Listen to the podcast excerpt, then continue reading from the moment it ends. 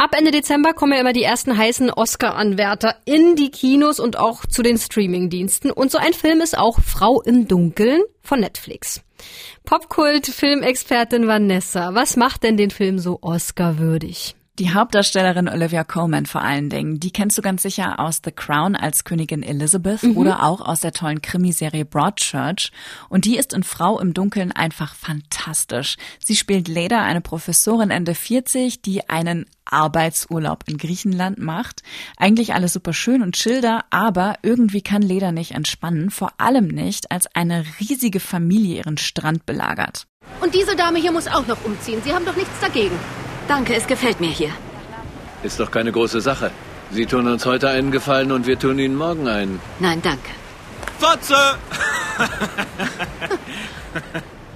Ganz ehrlich, ich weiß nicht, was ich dazu sagen soll. Wir wollen nur, dass sie ein paar Meter weiter rückt und diese blöde... Das reicht jetzt, okay? Ganz ruhig.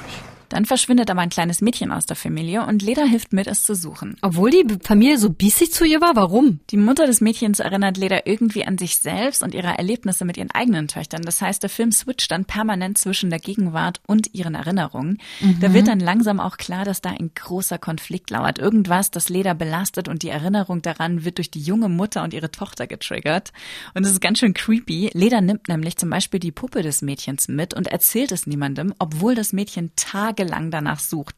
Gleichzeitig erfahren wir, dass Leda mit ihrem Leben als Mutter nicht so glücklich war und manchmal sehr gemein zu ihren Töchtern. Das klingt nach einem Slow Burner. Ist Frau im Dunkeln jetzt ein Oscar-Kandidat, den man gesehen haben muss oder eher was für die Kategorie hab ich mal von gehört? Das kommt darauf an, ob du eher einfach nur Unterhaltung und Nervenkitzel willst oder Filmkunst.